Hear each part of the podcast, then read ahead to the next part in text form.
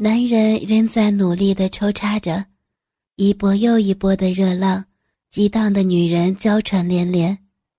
男人忽然压下身子，两只手不安分地绕过女人的背部，往女人胸口摸去。激荡的女人好一阵嗯嗯啊啊。男人咬住女人的耳垂，轻轻地吹了一口热气。我厉不厉害？女人早已如一滩软泥，任由男子欲取欲求，默默点了点头，眉眼如丝，侧脸给了男人一个勾魂的眼色。男人握住女人的细腰，重重的撞击抽插起来。女人的双手无力的捶荡在钢琴上，随着男人的撞击，着重的击打在琴键上，发出杂乱的声音。欢爱的气息，像长了许多小翅膀的精灵，满屋子乱飞，也飞入这满世界的美雨中，飞进了小桃年轻的、充满欲望的身体。小桃的眼神直直地看着玻璃那头那个高大健壮而又温柔的男性身体。男人和女人之间做那个事情，竟然可以这般愉悦。小桃觉得自己面红耳赤，小腹一阵胀热，忽然，一股热流不由自主地从私处冲了出来，化作一滩腻腻的春水。小桃下意识地用手抚摸私处，早已濡湿了一片。一阵猛烈、快速的抽插之后，两个光裸的身子肌肉抽搐起来。显然已共赴云雨极乐之境地。男人沉沉地压在女人背上，喘着粗气，修长的手指轻轻地整理着女人纷乱粘湿的发丝。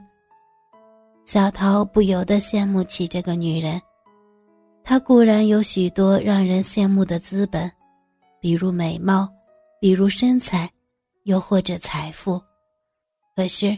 拥有这样一个俊朗而又柔情似水的男人，岂不更让天下的女人妒忌？自己呢？家乡的那个他是怎样的粗鄙肮脏？想及此，小桃悠悠地叹了一口气，一抬头，却对上屋子里边男人的一双星目，正含笑地看着他。啊，天哪，怎么办呀？小桃本能的想要逃离，却忘记围墙边上的玫瑰，情急之中一个不留神，却叫茎干上的刺给扎到了。手臂上划了两条血条子，不深却钻心的疼。小桃自是顾不上疼痛，只想着往外跑，跑到石狮子跟前儿，想着就这么离去，却心有不甘。他硬是冲破爸爸和他的阻拦，要到上海来闯一闯的。妈妈用两百斤的大米、十斤核桃，托了李婶儿才给他得到了这个朱家保姆的工作。听说一个月有三千多的月薪，这可是在家乡小镇折纸盒子折个半年才挣得到的钱。小桃的脚步停滞了。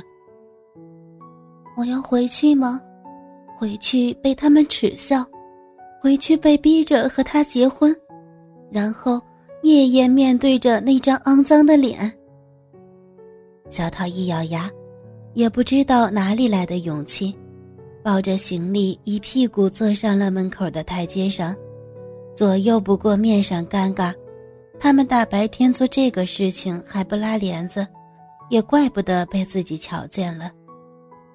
这样想着，心下倒是多了几分坦然，干脆从包裹里拿出一件灰秃秃的衫子盖着头顶，又翻出半个冷掉了的煎饼，自顾自地啃了起来。刚嚼了几口，正想着要来口热茶就好了，抬头却看见一个高大的身影，撑着一把黑色的伞，伫立在眼前。像座飓风一样替他遮挡了细雨。是他。一件米色的短袖上衣，将他倒三角的上半身不紧不松地裹住。胸口的扣子打开了两个，麦色的胸肌若隐若现，一双眼睛亮亮的，含着微笑。小桃不觉有点慌了，口中的没来得及咽下的饼子呛在了喉咙口，不可抑制的咳嗽了起来。呃，李阿姨介绍的小小桃，他忙用手掩住咳嗽的嘴巴，胡乱的点头。没事儿吧？他问。我我没没事儿。小桃有些不知所措。你很喜欢欣赏雨景吗？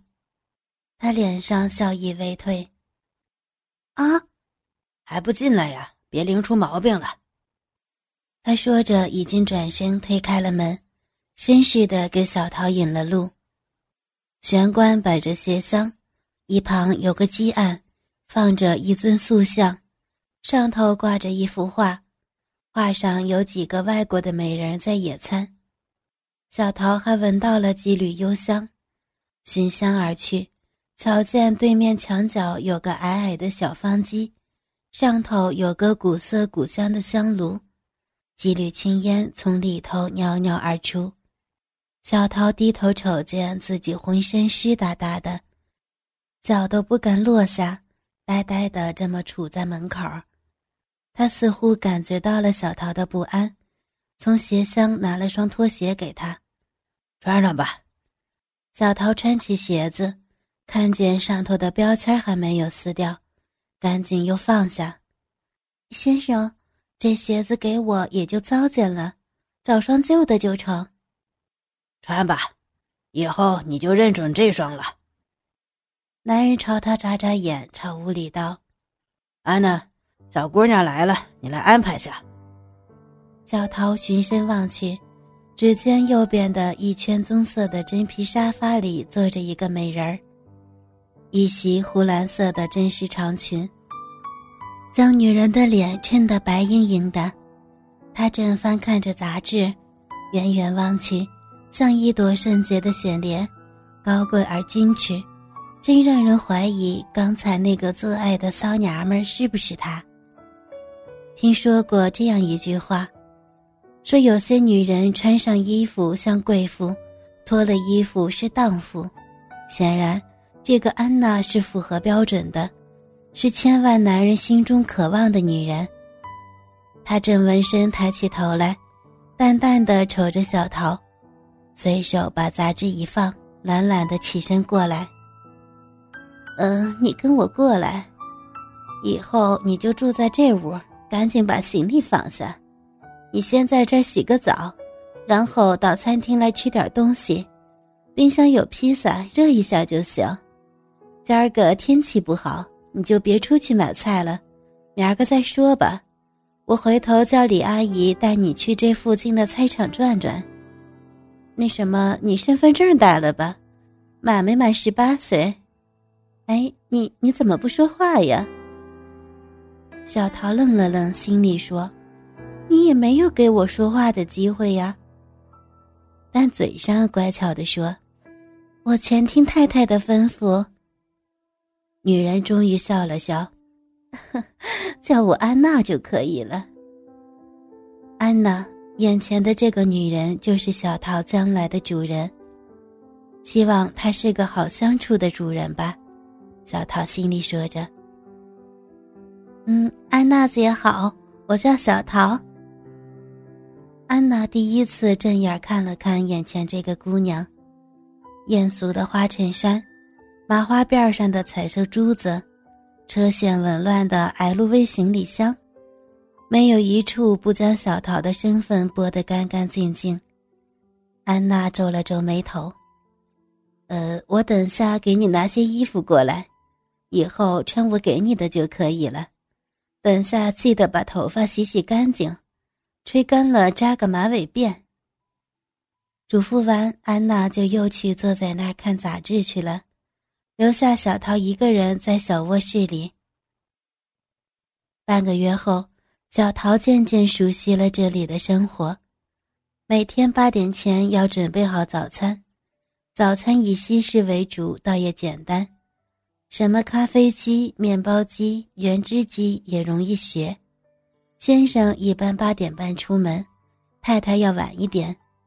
女主人安娜是一个什么慈善基金会的副主席，上不上班的倒也无所谓，反正聚会和应酬也是工作的一部分。男主人叫劳伦斯，是什么贸易公司的总经理。白天他们很少在家，小桃可以趁这个时间买菜做家务，光是吸尘器这个家就有好几款，倒也不费事儿。买菜有点伤脑筋，每次都要提前问好主人爱吃什么。小桃的厨艺很好，可都是偏咸辣口味的。上海人口味清淡，一开始还怕他们不习惯，后来才知道男的是台湾人，女的是北京人，倒也什么都能吃点儿。再加上安娜随手给自己的一本菜谱，用心琢磨了几天。倒是不负众望的弄了几顿合口的饭菜。晚上他们经常打扮的像电影明星一样出门。